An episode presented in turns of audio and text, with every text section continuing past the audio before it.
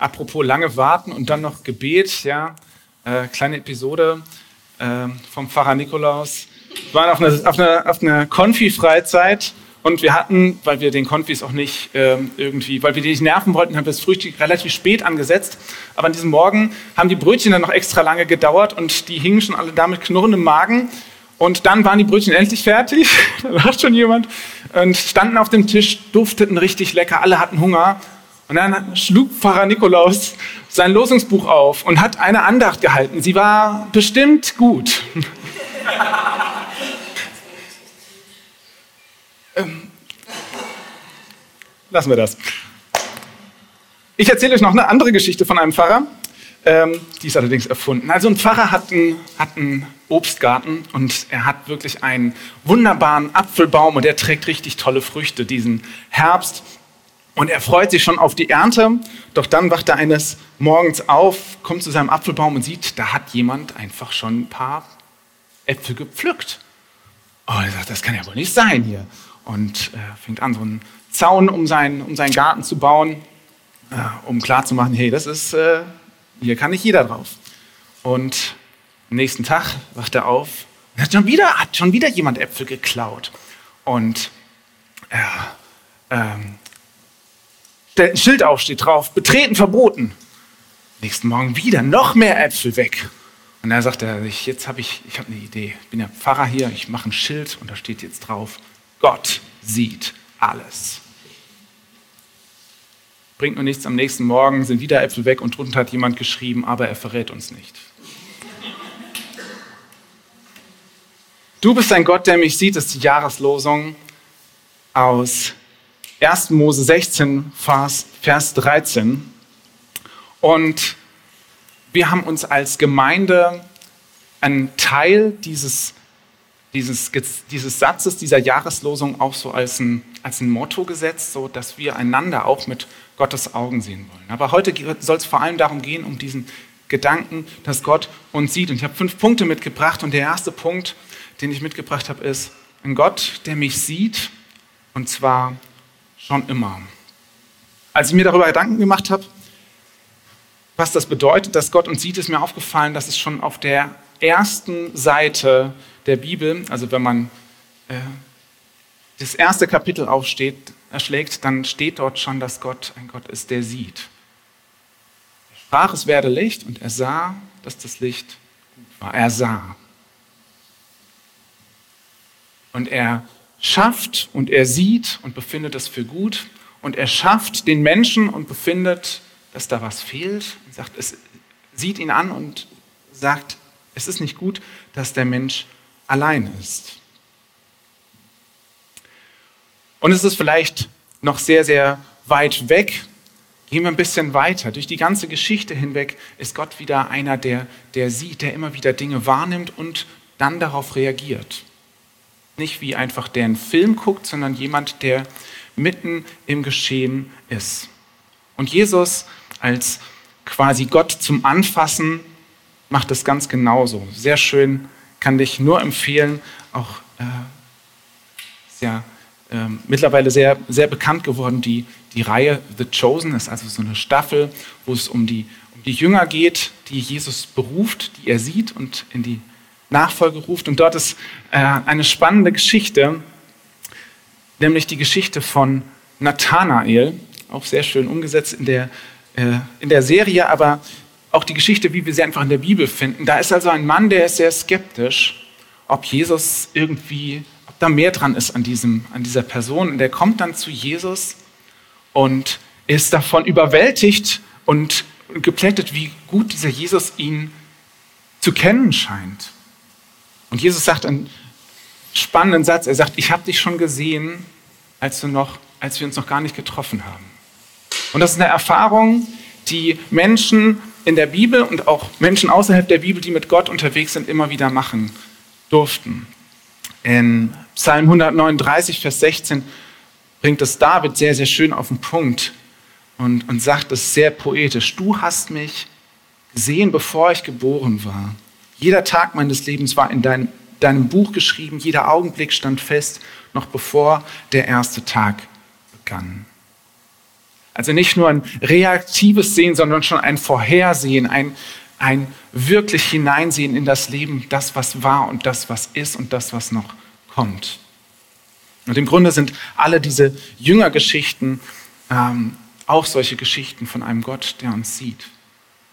Und das geht noch eine Ebene weiter, dass Jesus, dass Gott selbst uns sieht und uns besser, sogar besser kennt als jeder andere Mensch, inklusive wir selber. Ich weiß nicht, ob du manchmal den Eindruck hast, dass du dich selber nicht verstehst. Also, weiß nicht, ob ich der Einzige bin, aber mir geht es auf jeden Fall so. Und dann ist sein Gott, der mich von Geburt an kennt, ja, der mich gemacht hat. Natürlich sieht der, was in mir vorgeht. Viel besser, als ich das verstehe oder in Worte fassen könnte oder sonst irgendjemand anderes. Und Jesus sieht dich, auch wenn dich sonst keiner sieht. Das sind ja diese berührenden Geschichten gerade von Jesus, wo er Menschen sieht, die sonst keiner gesehen hat. Vielleicht geht es dir auch manchmal so in dieser Gemeinde, dass du den Eindruck hast, dass du, dich, dass, du, dass du irgendwie untergehst, dass du nicht gesehen wirst. Shame on us, deswegen machen wir uns ja dieses Motto, dass wir das lernen wollen, dass wir einander besser sehen wollen. Aber trotzdem gilt schon jetzt, da ist ein Gott, der dich sieht und zwar schon immer. Der zweite Punkt ist ein Gott, der mich sieht, auch wenn ich mich verstecke. Auch schon auf den ersten Seiten der Bibel, in dem Moment, wo die Beziehung zu Gott von den Menschen ja aufgekündigt wird, passiert etwas ganz typisch Menschliches. Der Mensch versteckt sich vor Gott. Josias, mein Sohn, ist jetzt zwei Jahre alt und er spielt auch gern Verstecken mit mir. Ich sag mal so viel. Er hat es bisher nicht geschafft, sich so zu verstecken, okay, in unserer kleinen Wohnung ist es sowieso schwer, dass ich nicht schon von vornherein gewusst hätte, wo er ist. Manchmal steht er auch einfach so da und sagt, du siehst mich nicht. So ist das ungefähr. Der Mensch hat was, hat hat gegen Gott gehandelt, gegen das, was er gesagt hat, und er versteckt sich. Und Gott spielt, spielt dieses Spiel mit, denn er fragt, Adam, wo bist du? Man könnte ja denken, ja, scheinbar sieht Gott das nicht. Scheinbar sieht Gott ihn, den Menschen doch nicht. Wenn sich der Mensch versteckt, dann kann Gott ihn irgendwie nicht mehr finden. Und ich glaube, dass das aber nicht stimmt. Ich glaube, diese Frage, wenn Gott so eine Frage stellt, sagt es viel weniger über ihn aus als über uns. Er fragt uns vielmehr, hey Mensch, weißt du überhaupt noch, wo du bist? Sag mir, wo du bist. Um, um dass der Mensch erkennt, hey, ich, ich bin weit weg von dir. Ich habe mich, ich habe mich von dir entfernt. Und trotzdem gilt das, was äh, der Psalmist in Psalm 94 dann in Vers 9b sagt, kann der, der euch die Augen gab, blind sein? Das ist ja äh, eine rhetorische Frage und die Antwort, heißt, äh, die Antwort darauf ist natürlich, nein, er kann nicht blind sein.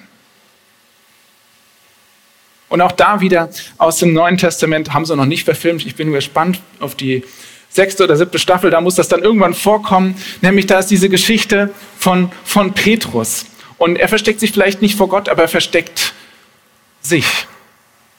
Und zwar in dem Moment, wo er merkt, dass alles schief zu gehen scheint. Er versteckt sich in dem Moment, wo Jesus gefangen genommen wird, wo es plötzlich um Leben und Tod geht, wo es plötzlich um wo es plötzlich, plötzlich brenzlig fühlen wird. Ja, man muss ihm ja zugutehalten, er will ja noch dabei sein. Er geht ganz nah ran an die Leute, die Jesus gefangen genommen haben.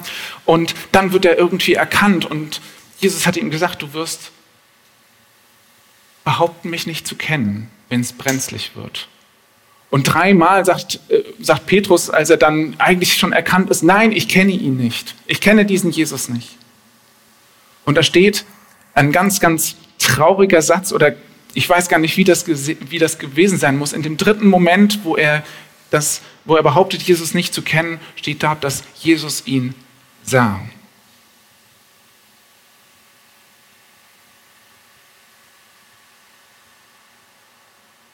Und ich finde es sehr, sehr schön, dass es nicht dass uns klar ist, wenn wir diese Geschichte weiterlesen, dass es nicht dabei stehen geblieben ist und so ein Du, du, du, du hast jetzt aber echt, also meine Güte, was ich alles mit dir gemacht habe und ich habe es dir auch noch gesagt, aber nein, wir sind auf die Schnauze gefallen.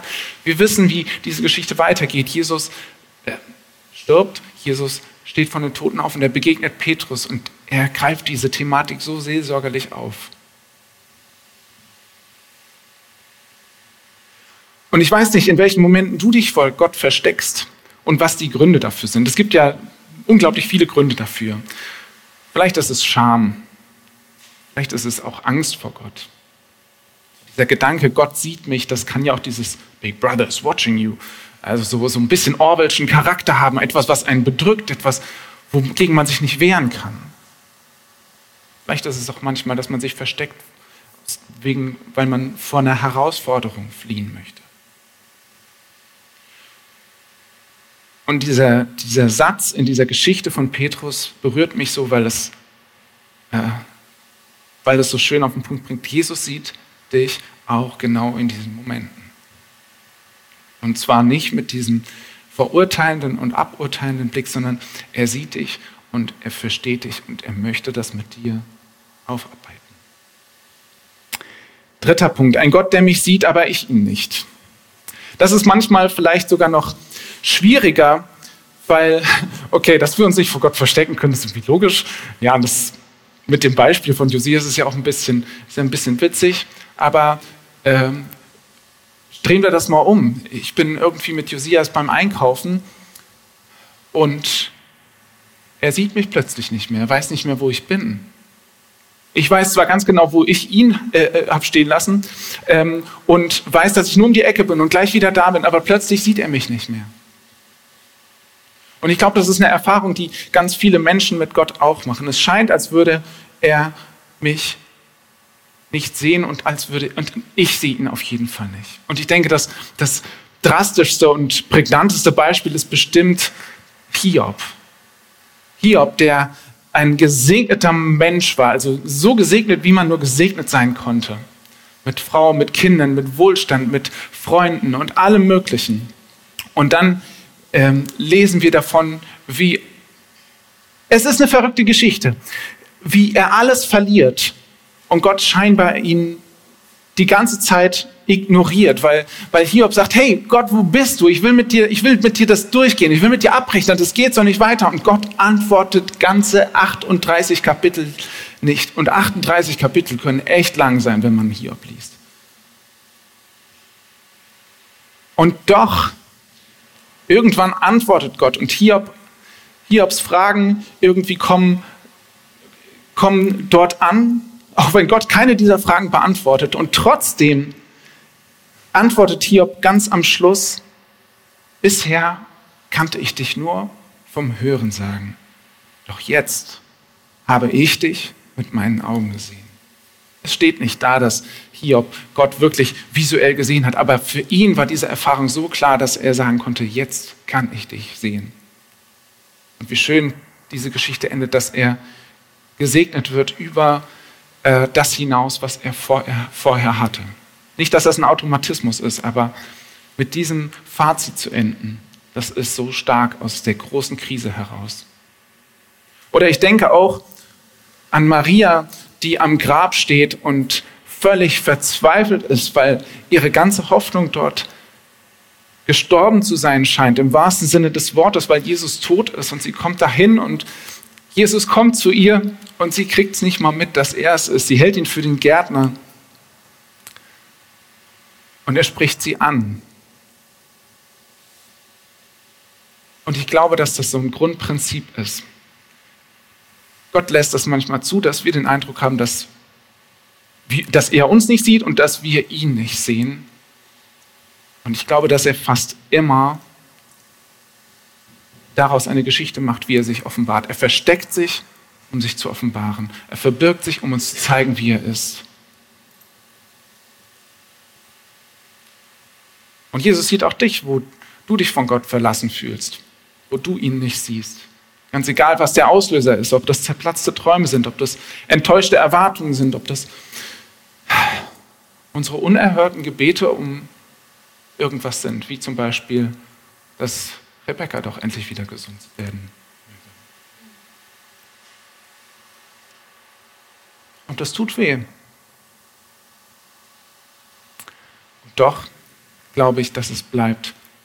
Gott nutzt diese, diese Situation, um uns zu zeigen, wer er ist. Und wir sind noch nicht am Ende der Geschichte.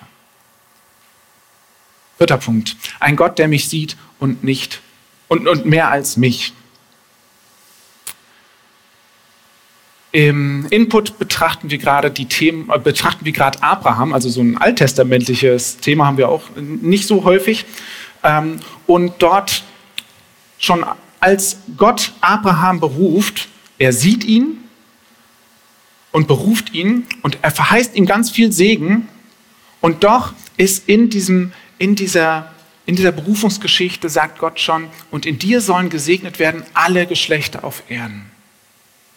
Man sieht also, die, diese Berufungsgeschichte von Abraham, die geht nicht nur einfach darum, dass Gott sagt, oh, dieser Abraham, ach, das ist aber auch einer hier, meine Güte, das ist ein toller Mensch, den möchte ich mal segnen. Und jetzt wartet er schon so lange auf den Sohn und jetzt soll er den auch endlich haben und dann möchte ich ihn auch reich machen und einfach, dass er ein schönes Leben hat. Nein, dann, dieser Ziel, dieses Ziel, mit dem, dass er Abraham sieht, geht weit darüber hinaus, weil er schon die Generation danach sieht. Er sieht schon das Volk Israel, er sieht schon uns.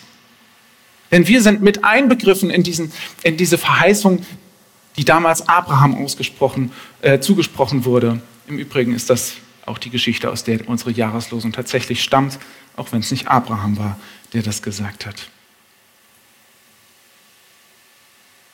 Und Jesus ist ganz genauso. Ja, es gibt ganz, ganz viele Geschichten, wo Jesus Einzelpersonen sieht, aber immer wieder geht es um so viel mehr. In Matthäus 9, Vers 36 heißt es, als er die vielen Menschen sah, hatte er tiefes Mitleid mit ihnen, denn sie hatten große Sorgen und wussten nicht, wen sie um Hilfe bitten konnten. Sie waren wie Schafe ohne Hirten. Auch hier wieder, Jesus sieht nicht nur und nimmt das passiv wahr. Und hier steht es so schön in der Neues Leben Bibel so, er hatte tiefes Mitleid, so, ach ja, die armen Menschen, so, sondern das Wort, was dort im Urtext steht, das heißt, hat was mit, also ist sprachlich verknüpft mit Eingeweide. Man könnte es so übersetzen wie, da hat sich ihm der Magen umgedreht. Hat sich dir schon mal der Magen umgedreht? Vielleicht, wo du äh, etwas, wo du gesehen hast, wie, wie, wie jämmerlich irgendwie jemand sterben muss? Hast du Bilder von der Ukraine gesehen, irgendwas anderes, Grausames, wo du dachtest, das kann nicht wahr sein? Genau das ist das, was bei Jesus hier passiert. Sehen mit einer körperlichen Reaktion verbunden. Und so ist das auch mit den ganzen Berufungsgeschichten von, ähm, von den Jüngern. Er hat dabei nicht die einzelnen Jünger gesehen und so was weiß ich, den Petrus oder so oder den, den nehmen wir mal einen Matthäus, irgendwie so, auch so ein armer Zolleinnehmer, ach, dem soll doch auch mal was werden, dann nehme ich den meine Truppe und dann geht es ihm auch mal gut. Sondern meine Güte, dieser Mann hat das, hat das, hat das erste Evangelium geschrieben, was, was wir immer noch lesen, ähm, um, um zu verstehen, wie Jesus, wie Gott ist. Gottes Ansehen, Gottes Ansehen beschränkt sich nicht auf die Person, die gesehen wird, sondern zielt immer auf das Umfeld ab. Dass Gott dich sieht, bedeutet, dass er auch dein Umfeld sieht. Und dass er uns ermutigen möchte, er uns dazu anleiten will, dass wir auch einander sehen. Das ist wahrscheinlich schon wieder der Hinweis auf unser Jahresmotto.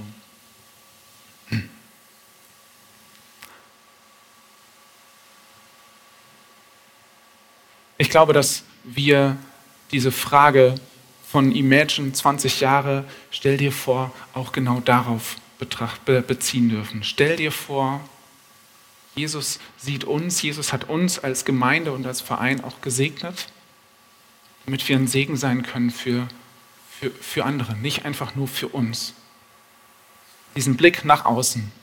Jesus, Gott, ein Gott, der mich sieht und mehr als mich, ein Gott, der uns sieht mehr als uns. Und einen fünften Punkt möchte ich noch anbringen. Ein Gott, der mich sieht, bis ich ihn sehe.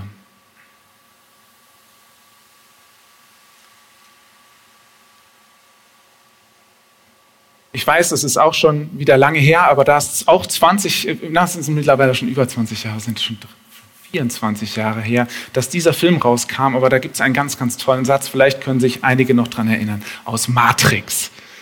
Ja, das war Keanu Reeves noch ganz jung, ne? nicht der, was jetzt rausgekommen ist, sondern äh, auf jeden Fall äh, Neo, der Protagonist, wächst in einer Traumwelt auf und irgendwann wird er aus dieser Traumwelt rausgeholt und ähm, dann äh, wacht er in dieser Wirklichkeit auf und fragt als erstes, warum tun meine Augen so weh? Und er kriegt gesagt, weil du sie noch nie benutzt hast. Ich weiß nicht, ob uns irgendwann mal die Augen wehtun werden, wenn wir die Wirklichkeit sehen werden. Aber ich glaube, dass wir das, was wir hier sehen, dass das alles auch noch nicht das Endgültige ist. Also, äh, versteht mich nicht falsch, wir sind hier bewusst mit unseren Augen und allen Sinnen hineingesetzt, um auch in dieser Welt zu leben. Aber unsere Perspektive geht dann darüber hinaus. Unsere Sicht ist viel größer. Und wenn wir unsere Sicht auf, auf das Hier und Jetzt beschränken, dann äh, leben wir ganz äh, an, an, dem, an, an der großen Perspektive vorbei und an einer ganz, ganz großen Hoffnung. Weil ganz ehrlich, so viele Sachen um uns herum, die wir sehen, Gott auch sieht, ja, da möchte man sich wirklich fragen, wie soll denn das jemals noch mal gut werden? Ganz egal, ob das jetzt irgendwie Klimaperspektive ist, ob das die letzten Jahre mit Corona waren, ob das ähm, der Ukraine-Konflikt ist und die vielen anderen Konflikte und Kriege in unserer Welt, die kleinen Konflikte unter uns da ist eine größere Aussicht am Start. In Römer 5, Vers 2 heißt es, Christus hat uns durch den Glauben ein Leben aus Gottes Gnade geschenkt, in der wir uns befinden und wir sehen voller Freude der Herrlichkeit Gottes entgegen. Irgendwann stehen wir wahrscheinlich auch irgendwie vor Gott und fragen so, was ist denn das, was sehe ich denn hier? Warum, warum kriegen, kriegen meine Augen das noch nicht klar? Und Gott sagt, ja, du hast sie noch nie benutzt. Ich glaube, wir dürfen schon hier anfangen, so eine Perspektive zu entwickeln. Eine Perspektive, die wirklich Hoffnung macht. Eine Perspektive, die größer ist und die völlig losgelöst ist auch von dieser Welt. Und ich glaube nicht, dass das irgendwie so ist, dass wir uns dann einfach hinsetzen und dann unsere Augen schließen und uns nur noch auf den Himmel konzentrieren. Dafür hat uns Gott nicht berufen. Aber diesen Blick darf uns, dieser Blick darf uns ermutigen dazu, wir werden Gott sehen. Es ist hier noch nicht das Ende. Alles, was wir hier sehen, ist vergänglich. Und wir sind mit, einer, mit einem Auftrag hier, einander zu sehen, Gottes Auftrag auszuführen. Aber es ist noch nicht das Ende. Gott zu sehen, ist, glaube ich, in dieser Dimension hier sowieso nicht möglich. Äh, zumindest nicht in seiner vollständigen Herrlichkeit. Wir würden es nicht ertragen, weil die Sehnsucht zu groß wäre. Ich glaube, es ist pädagogische Maßnahme, dass wir jetzt noch nicht alles sehen. Doch dürfen wir es schon erahnen und uns bewusst machen und uns darauf freuen und daraus leben. Ein Gott, der mich sieht. Ich weiß nicht, an welchem Punkt du gerade hängst. Ob du dich gerade damit schwer tust, irgendwie dieses, dass Gott dich persönlich sieht, ob das es überhaupt so ist, dass du das annehmen kannst. Vielleicht ist es äh, auch so, dass es dir schwerfällt, aus deinem Versteck herauszutreten und auf die Frage, die Gott dir stellt, wo bist du, zu sagen, hier bin ich. Vielleicht ähm, es dir auch schwer, irgendwie Gott selber gerade irgendwie zu verstehen und damit klarzukommen, dass du ihn eben nicht siehst, weil du ihn nicht verstehst. Ich weiß nicht, ähm, ob es dir vielleicht auch schwerfällt, irgendwie diese Perspektive über dich hinaus zu nehmen und das klar zu bekommen, hey, wenn Gott mich sieht, dann meint er auch mein Umfeld, dann hat er was Größeres damit vor. Oder ob es dir gerade schwerfällt, irgendwie auch diese Ewigkeitsperspektive mit reinzunehmen. Möchte gerade noch mit uns beten und darf die Band schon nach vorne bitten, dass wir dann. Gott, ich möchte dir danken dafür, dass du ein Gott bist, der uns sieht.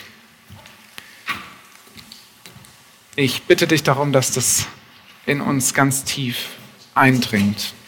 Jetzt auch ganz besonders in diesem Jahr, wo das die Jahreslosung ist. Ich bitte dich darum, dass du uns das lebendig machst. Ich bete für alle, die gerade schwer damit tun, zu verstehen oder anzunehmen, dass du ihn oder sie persönlich siehst. Wo es uns schwerfällt, vielleicht auch aus unserem Versteck zu treten. Wo es schwerfällt, zu, dich zu verstehen, weil du dich scheinbar verbirgst. Schwerfällt, den anderen zu sehen, weil man zu sehr mit sich selbst beschäftigt ist.